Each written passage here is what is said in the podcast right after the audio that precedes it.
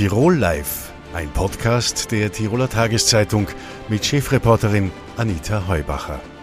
Herzlich willkommen bei Tirol Live, dem Fernsehformat der Tiroler Tageszeitung. Über Nacht zum Millionär, das kann in Tirol passieren, wenn man ein Grundstück zu verkaufen hat oder Freiland in Bauland umwidmen kann. Das hat zur Folge, dass die Grundstückspreise in exorbitante Höhen gestiegen sind. Wie man diese Spirale durchbrechen könnte, darüber spreche ich heute mit Architekt und Unternehmer und Universitätsprofessor Christoph Achammer. Herzlich willkommen bei uns im Studio. Grüß Gott. Und ÖVP-Raumordnungslandesrat Johannes Tratter. Herzlich willkommen. Grüß Gott. Ich möchte gerne mit Ihnen, Herr Professor, anfangen. Sie haben vor kurzem ein Interview in der Tiroler Tageszeitung äh, gegeben, wo Sie gemeint haben, äh, Sinn und Zweck der Übung wäre, Grund und Boden aus der Spekulation zu bekommen und haben vorgeschlagen, eine Spekulationssteuer von bis zu 100 Prozent. Vielleicht möchten Sie Ihr Modell oder Ihre Vision noch einmal vorstellen und äh, was waren denn die Reaktionen auf dieses Interview?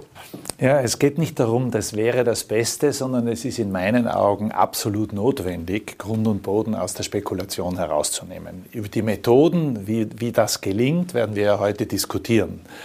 Äh, die Situation ist ja die, dass ähm, Tirol ein besonderes Labor für Grund und Boden ist. Ja, nicht ganz 12 Prozent unserer Landesoberfläche sind überhaupt besiedelbar. Ja. Besiedelbar heißt aber auch, dass man dort äh, landwirtschaftliche Nutzung machen kann etc. Also weniger wie 12 Prozent sind das. Also es gibt kaum ein Land in Europa, das so geringe äh, Grund- und Bodenreserven hat. Und Grund und Boden ist nun einmal eines jener Themen im Zusammenhang mit dem Bauen, die nicht ersetzbar sind. Ja, wir können Beton durch Holz ersetzen etc. etc. Aber Grund und Boden können wir nicht ersetzen. Und deshalb äh, müssen wir feststellen, dass in den letzten 20 Jahren äh, wir mit dieser Ressource Raubbau getrieben haben, an der Spitze Europas stehend. Ja, wir verbauen täglich 15.000 Quadratmeter in Tirol, täglich, täglich, 5.000 für den Verkehr und etwa 10.000 für Gebäude und Parkplätze etc. Und da müssen wir etwas tun. Und da gibt es verschiedene Möglichkeiten. Einige haben wir gesetzlich schon jetzt äh, in der Hand. Flächenwidmung, Raumordnung, äh, Bauordnungen etc. Da können wir darüber diskutieren. Und die, eine weitere ist die der ökonomischen Rahmenbedingungen. Und die ökonomischen Rahmenbedingungen, da sind wir uns alle einig, geben uns recht. Jeder, der in den letzten 20 Jahren seinen Euro in Grund und Boden angelegt hat, hat, hat einen verdient. maximalen Ertrag gehabt. Mhm. Ja. Und äh, das kann ich also dem gar nicht vorwerfen. Also müssen wir uns Dinge überlegen, wie versuche ich das zu verhindern? Und das geht nur, indem man das aus der Spekulation herausbringt. Und damit sozusagen besteuert, man könnte äh, bis zu 100 Prozent haben Sie vorgeschlagen, aber jetzt möchte ich mal gern den Herrn Landesrat zu Wort kommen lassen. Es war eine sehr schöne Einführung, würde ich meinen, äh, wo wir jetzt stehen. Aber eine Spekulationssteuer von bis zu 100 Prozent, wie geht es denn Ihnen damit?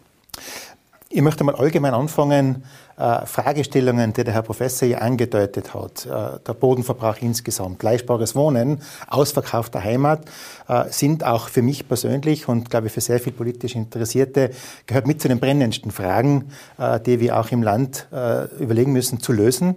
Und ich möchte mal sagen, grundsätzlich freut es mich und da möchte ich mich bedanken, Herr Professor. Äh, ich meine, wir kennen uns ja, ich kenne auch Ihre persönlichen Verhältnisse. Sie könnten es sich auch leicht machen und sagen, ich habe ein schönes Leben als Professor und richte sehr gut, aber dass Sie sich hier gesellschaftspolitisch auch entsprechend einbringen, äh, Ideen und Lösungsvorschläge bringen, ist etwas, was ich persönlich sehr schätze. Nur das grundsätzlich vorausgeschickt.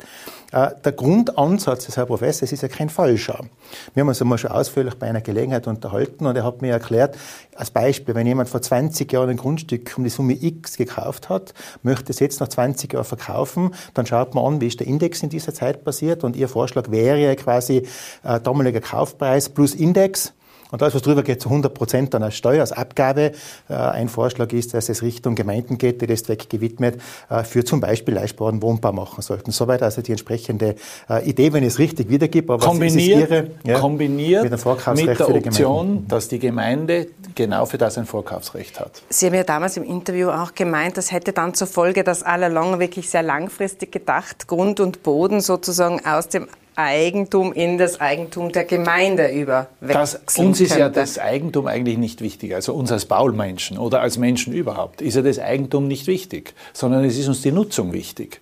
Und wenn ich sage, à la longue, ja, ist das Eigentum gehört der, den Menschen dort. Die Almende ist eine Geschichte, die es in Tirol jahrhundertelang gegeben hat. Und ich zahle etwas dafür, dass ich es nutzen kann, ist es trotzdem in allen Punkten privatwirtschaftlich, aber eben in Gütern, die wir dem Markt überlassen können. Jetzt haben wir den äh, Herrn Landesrat unterbrochen. Ähm, die Spekulationssteuer, was wir jetzt wollen wir mal nicht so weit gehen, sozusagen das Eigentum abzuschaffen. Es äh, genügt ja wahrscheinlich schon eine horrende Besteuerung, wenn man sozusagen Eigentum verkauft. Ist das etwas, wo Sie sagen, gar nicht denkbar, jetzt doch annähernd denkbar oder wie würden Sie dazu stehen? Ich habe letztes Jahr eine Arbeitsgruppe eingerichtet mit wenigen Personen, nur vier, fünf Personen aus unterschiedlichsten äh, Bereichen, wo ich gebeten habe, denkt man doch jetzt einmal ohne in politischen Kriterien, Eigentum und ähnliches äh, zu denken, bürgerliche Politik, äh, diese Politik, äh, was braucht es in vielen Bereichen, auch zu diesem Thema zum Beispiel. Äh, und wir haben uns dann auch angeschaut, und das ist auch in diesem Papier, das ich letztendlich verantworte, steht drinnen, diese Sozialpflicht des Eigentums. Ich würde das vielleicht lieber, lieber so sagen, ich glaube also schon, äh, ich komme aus einer bürgerlichen Partei und ich habe sehr gutes Verhältnis zu Eigentum. Äh, ich glaube, dass Eigentum auch entsprechend wichtig ist, auch für Absicherungen in, in Pensionen und ähnliches. Also grundsätzlich habe ich kein Problem mit Eigentum, aber ich glaube schon, dass Eigentum auch verpflichtet.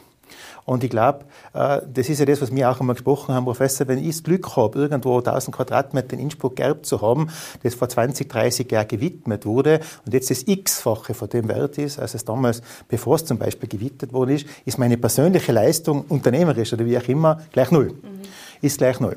Das heißt, am Punkt zu sagen, ich versuche, über welche Instrumente auch immer, es gibt ja einiges wie Vertragsraumordnung, vielleicht für die Zuseherinnen und Zuseher, die das nicht so wissen, das haben wir schon als Instrument. Eine Gemeinde kann also, zum Beispiel, wenn jemand 2000 Quadratmeter gewidmet haben möchte, sagen, 50 äh, Prozent davon musst du zum Wohnbauförderungspreis an Personen oder Firmen verkaufen, die ich entsprechend vorgebe. Den Rest kannst du dann entsprechend am freien Markt machen. Also, das sind so Mischsysteme. Darf ich da ganz kurz noch einhaken ja. bei der Vertragsraumordnung? Die gibt es an und für sich ja schon länger, wurde aber lange Zeit eigentlich von den Gemeinden nicht praktiziert und ist jetzt eigentlich schon so, dass sie sehr in Mode gekommen ist, weil natürlich die Gemeinden durch dieses äh, Widmen und Umwidmen und durch den Zuzug sehr viel an Kosten äh, schultern müssen. Und deshalb äh, ist jetzt auch, glaube ich, so, dass man schaut, wie ist der Mix und die Vertragsanordnung. Das würden Sie wahrscheinlich auch bestätigen, hat in den letzten Jahren schon an Popularität gewonnen.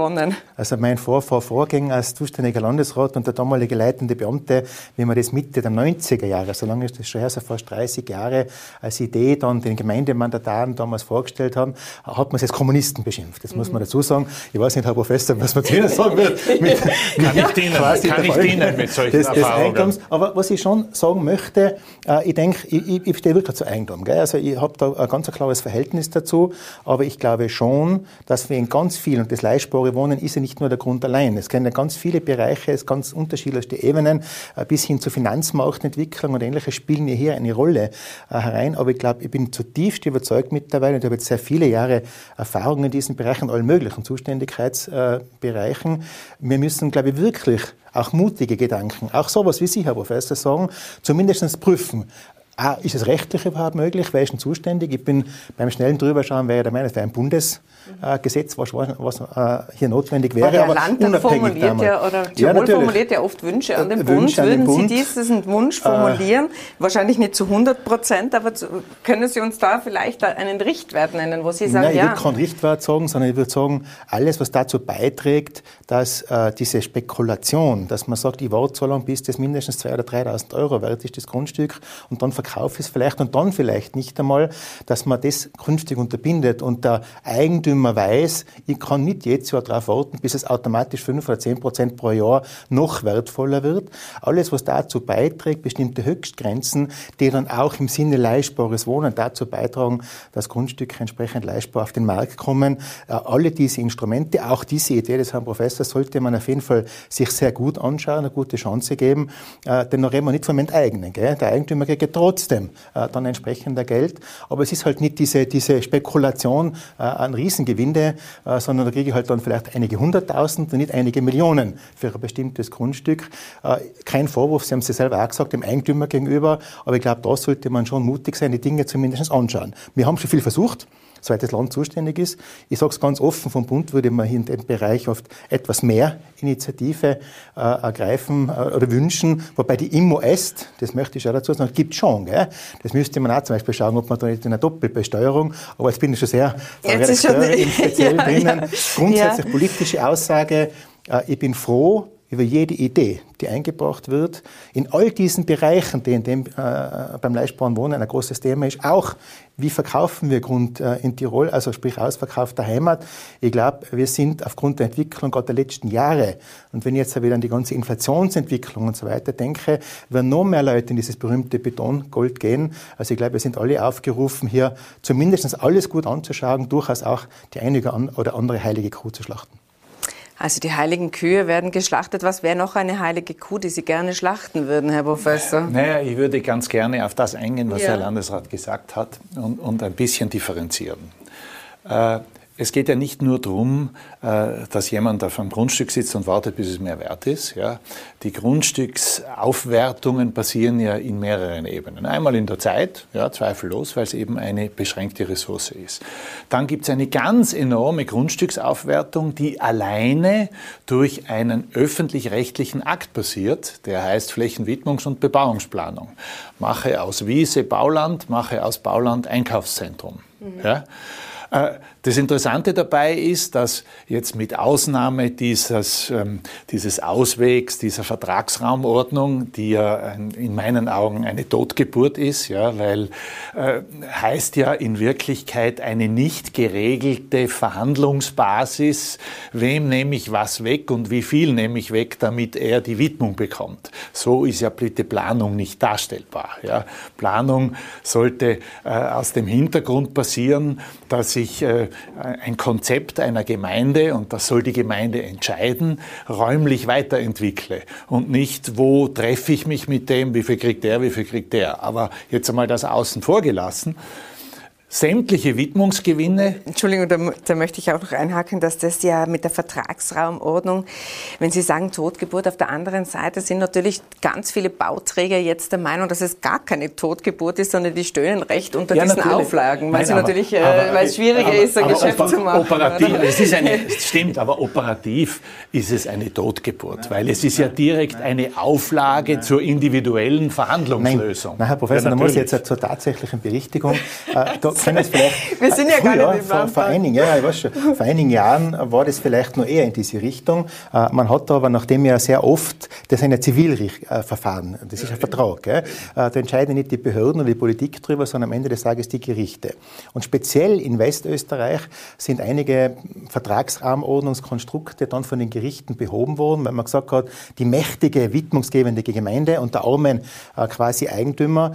Und daraufhin hat man österreichweit ja Gruppen eingesetzt, eingesetzt und wir als Land Tirol waren 2016 das erste Bundesland, das diese Empfehlungen umgesetzt haben. Jetzt muss eine Gemeinde von vornherein sagen, zu welchen Bedingungen, in welchem Rahmen sie bereit ist, Vertragsrahmenordnung für alle gleich zu machen. Das heißt, das, was Sie zu Recht ansprechen, das ist die Vergangenheit schon sechs, sieben, acht Jahre her. Jetzt geht das nicht mehr und das ist auch vielleicht mit ein Grund, Sie haben es zu Recht, Frau Redakteurin, angesprochen, dass in den letzten Jahren die Vertragsrahmenordnung äh, erstens stark zugenommen hat, stark angewendet wird, auch deswegen, weil wir die Gemeinden ja verpflichtet haben, mhm. das zu tun. Und bei künftigen Raumwohnungskonzepten, wo das nicht drinnen ist, was ich gerade gesagt habe, auf Deutsch gesagt, schmeißen wir es dann von der Aufsichtsbehörde zurück. Die Gemeinde muss zurück an den Start, sodass das Instrument sehr wohl ein sehr geeignetes ist, aber eines von mehreren, die man sicher prüfen muss. Also Gut. vielleicht eine Totgeburt lange Zeit und jetzt, äh, und jetzt etwas zum Leben erweckt. Vielleicht können wir uns auf das einigen. Ich, ich glaube, in, in, dieser ganzen Diskussion äh, Grundstücke, ich habe mir in Vorbereitung da angeschaut, wer sich da alles in den letzten Monaten zu Wort gemeldet hat. Und da sieht man ja, wie brennend das ist. Mhm. Das fängt von der Frau Landwirtschaftsministerin an, zusammen mit der ÖROG, das geht über ihr Papier, das geht über die Erklärungen des Gemeindebundes, ja. Und allen ist gemeinsam, dass es Absichtserklärungen, man muss genauere Daten aufbereiten, etc. etc. Mhm. In Wirklichkeit äh, muss ich Ihnen sagen, wir haben diese Zeit nicht.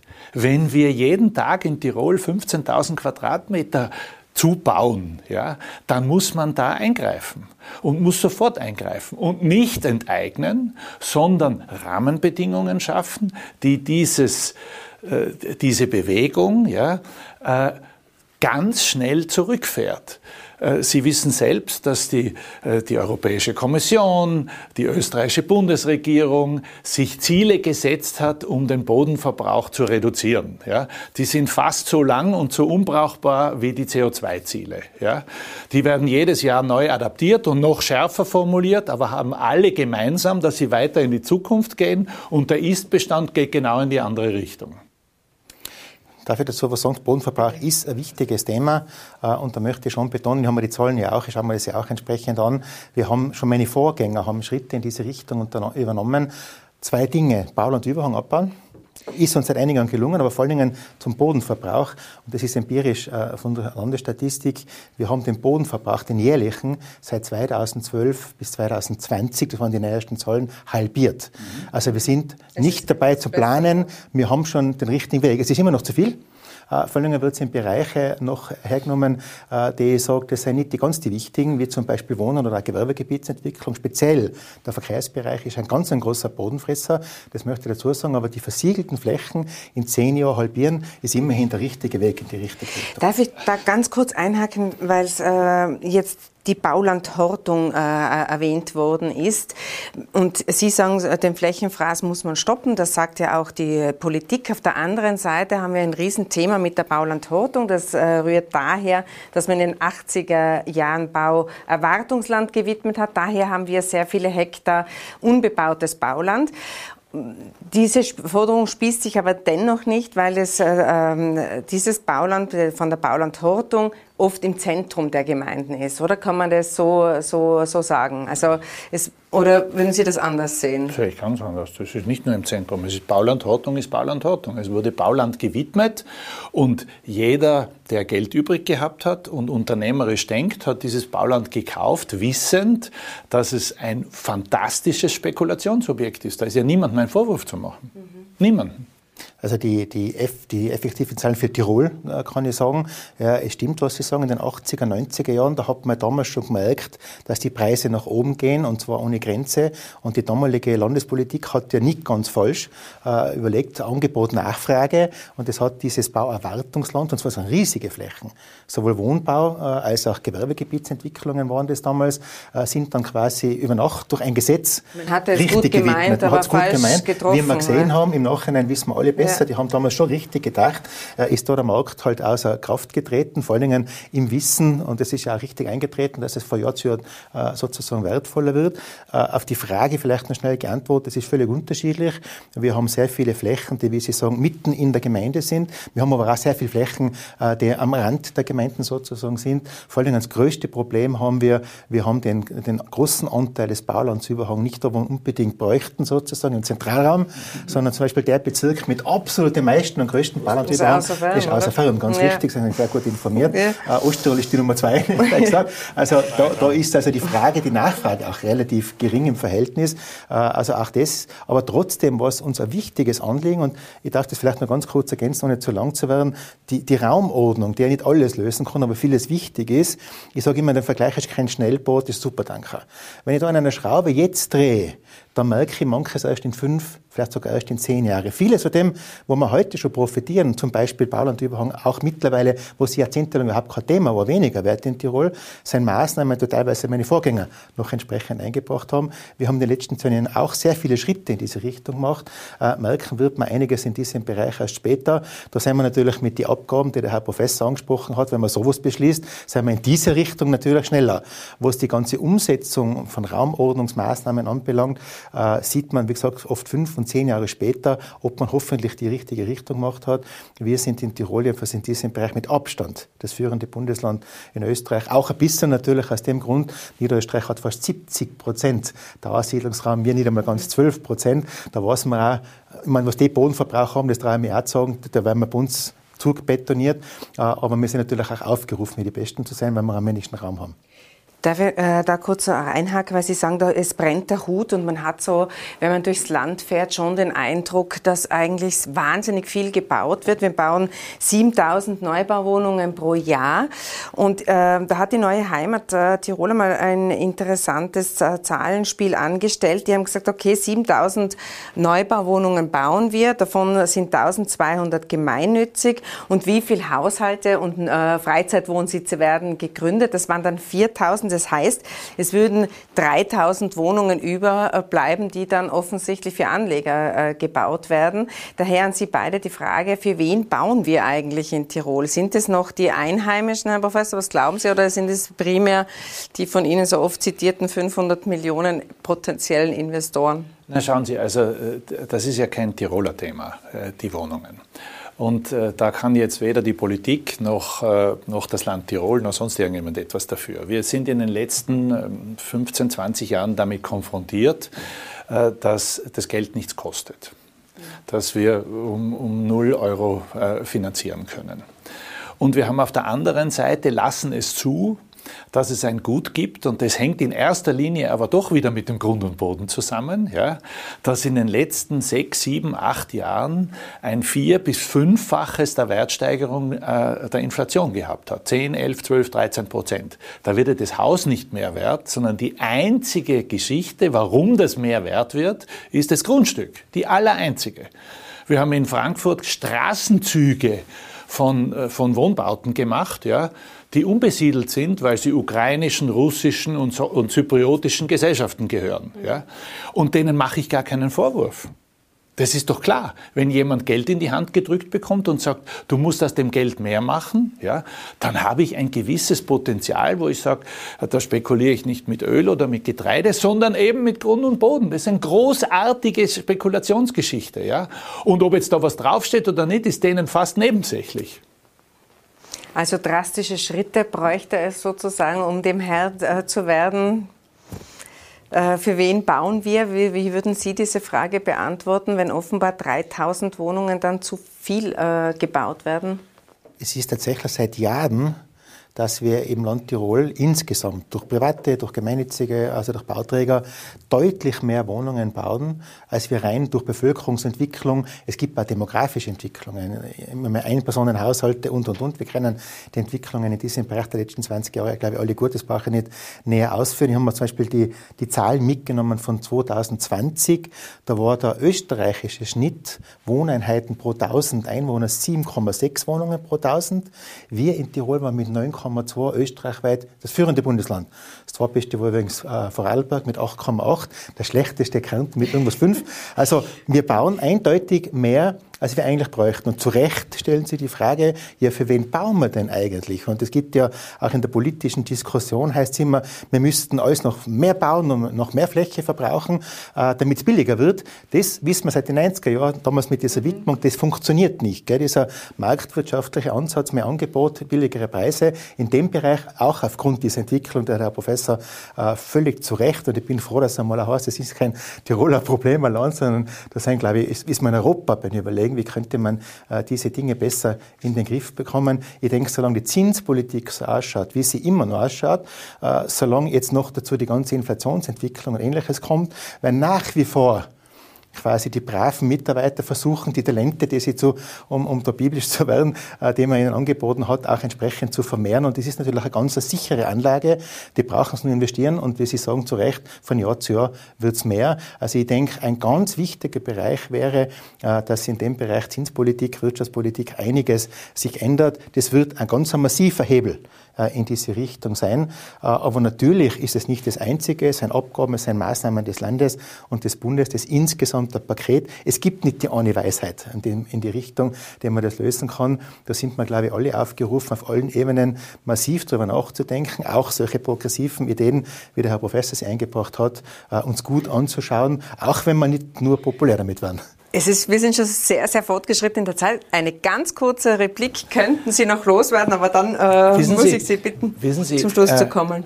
Diese äh, Grundstücksthematik, äh, gerade unter dem Aspekt Wohnen, gibt es in ganz Europa. Es gibt Bewegungen in Deutschland, in Schweden, in, überall gibt es die. Und je länger diese Bewegungen drüber nachdenken, desto mehr kommt man eben zu dem Schluss, das Haus wird nicht mehr wert. Das Haus wird weniger wert. Das Einzige wird weniger wert. Das Einzige, was mehr wert wird und als Spekulation, ist Grund und Boden. Und deshalb muss man ja da eingreifen. Da führt kein Weg dran vorbei. An dieser Stelle muss ich einen Punkt machen. Es hat mich sehr gefreut. Äh, vielen Dank, dass Sie hier waren und so leidenschaftlich äh, diskutiert haben und wie wir sehen, in welche Richtung äh, sich das alles entwickeln wird. Vielen Dank. Danke Ihnen. Dankeschön. Danke. Am Samstag steht im Tiroler Landestheater die nächste Premiere an. Und zwar kommt dieses Mal ein Musical-Thriller ins Programm. Sweeney Todd wird gezeigt. Eine der tragenden Rollen singt die Sopranistin aus Innsbruck, Anina Wachter. Sie ist jetzt bei uns im Studio. Herzlich willkommen. Hallo, danke, dass ich da sein darf. So eine junge Frau, 29, aus Innsbruck kommend. Äh, wie äh, wird man denn Opernsängerin? Naja, äh, ich habe mir immer für äh, das Theater interessiert und begeistert. Ich habe immer gern gesungen, war als Kind in verschiedenen Chören, im Bühnenspiel in der Schule und habe dann nach der Schule angefangen, Gesang zu studieren. War da zuletzt in Linz an der Bruckner Universität. Dort habe ich meinen Master abgeschlossen 2020 und habe dann am Ende vom Studium verschiedene Vorsingen gemacht an unterschiedlichen Theatern und äh, zwei davon waren dann erfolgreich. Da habe ich Stellen angeboten bekommen und es ist dann Innsbruck geworden. Und ich bin sehr, sehr glücklich, dass ich jetzt hier arbeiten darf an diesem tollen Haus. Ist es ein großer Unterschied, ob man jetzt ein Musical als Sopranistin singt oder eine Oper? Es kommt auf das Musical an. Sweeney Todd ist äh, ein sehr klassisches Musical, so ähnlich wie West Side Story. Die Rolle der Joanna ist ungefähr so zu singen, würde ich sagen, wie die Maria in West Side Story. Und von dem her funktioniert es gut mit klassischer Technik. Natürlich äh, achtet man mehr auf andere Dinge, auf äh, die, die Sprache, den Sprachrhythmus. Es ist mehr ähm, Sprechstimme dabei. Ähm, aber dennoch gibt es äh, Stellen in hoher Lage, die man relativ normal aussingt. Was mögen Sie lieber? Naja, ich bin eine gelernte Opernsängerin. Daher also die das, Oper. Klar, das, das, kann ich halt einfach beim Musical, das, das äh, habe ich nicht gelernt. Sweeney Todd, da denken manche an den Film von Tim Burton mit Johnny Depp in der Hauptrolle. Ja. Wird es ähnlich blutrünstig auch am Tiroler Landestheater? Ja, es wird schon sehr blutrünstig. Wir haben viele Blutkonserven. Ähm, es ist ein Thriller. Es äh, geht um äh, das Thema Rache, um das Thema Vergeltung. Es passieren einige Morde. Sweeney Todd ist ein Serienmörder. Von dem her ist es schon teilweise Gruselig. Ohne Blut kann es da nicht Ohne Blut geht's nicht. ja, da sind wir schon sehr gespannt. Ähm, am Tiroler Landestheater ist es äh, üblich, dass man nur Jahresverträge äh, bekommt. Ist äh, Ihr Jahresvertrag für das nächste Jahr schon gesichert? Ja, also ich bin auf jeden Fall noch bis Sommer 2023 am Haus. Ähm, wir haben immer Jahresverträge, das ist aber normal im Theaterbereich und die werden dann halt äh, jährlich verlängert und deswegen bis 2023 bin ich noch da und darüber hinaus werden wir sehen und äh, ja, schauen wir. Jetzt habe ich ja in der ersten Frage das mit der jungen Frau so sehr äh, betont. Das mache ich auch deshalb, weil ich ja selber oft im Landestheater sitze und schon beobachte, dass bei Opern der Altersschnitt im Publikum zumindest sehr hoch ist. Äh, würden Sie meinen, äh, dass junge Leute sich wenig oder doch mehr für die Oper interessieren, als man allgemein annimmt? Ähm, aus meiner Perspektive gibt es sehr viele Junge, die sich für die Oper interessieren. Ich bin aber natürlich aus der Branche und kenne viele Musiker und Sänger. Ähm, ich glaube aber auch, dass bei vielen Menschen vielleicht das Interesse für Oper erst in einem höheren Alter erweckt wird.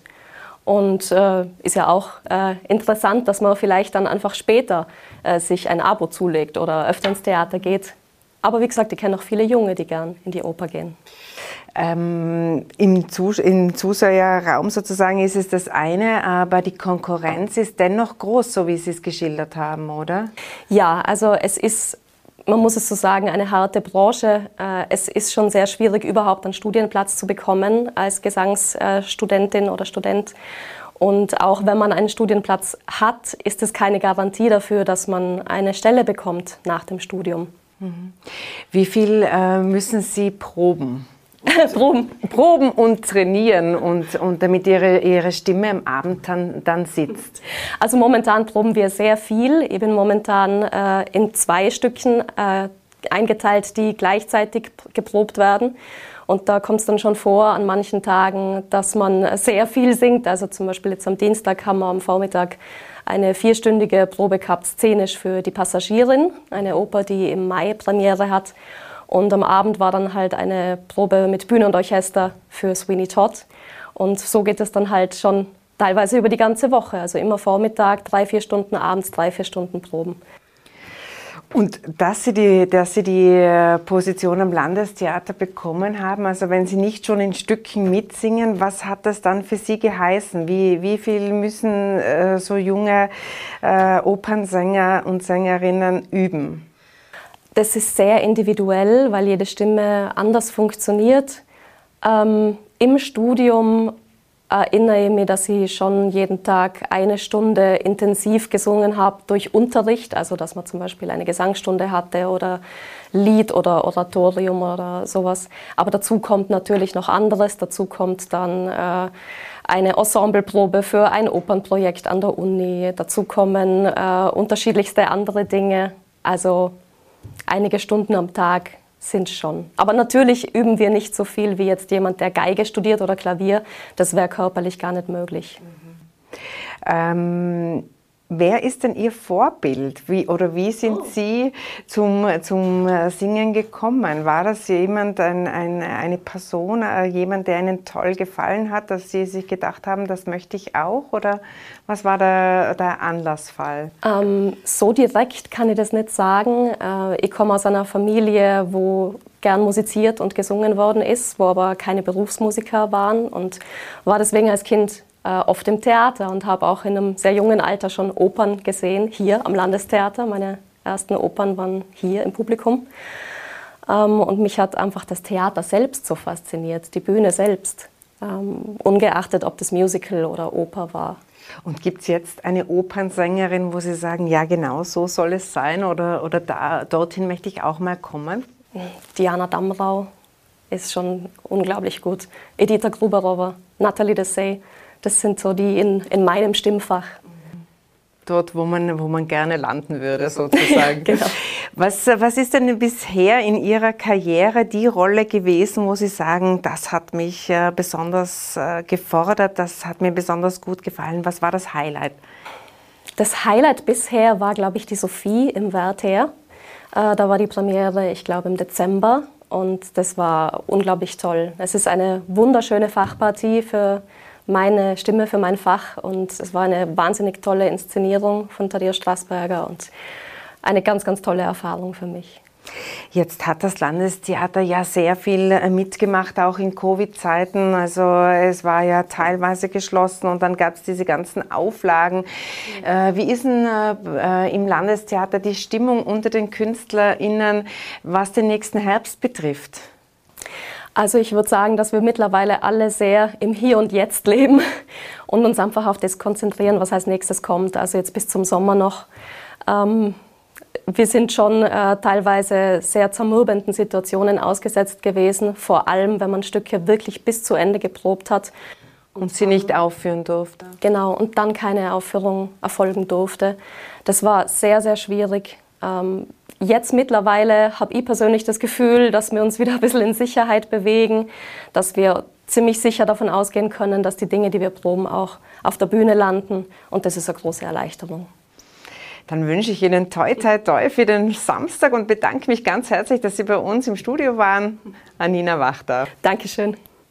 Und Ihnen herzlichen Dank für die Aufmerksamkeit. Tirol Live können Sie wie immer auf tt.com sehen und via Podcast nachhören. Tirol Live, ein Podcast der Tiroler Tageszeitung. Das Video dazu sehen Sie auf tt.com.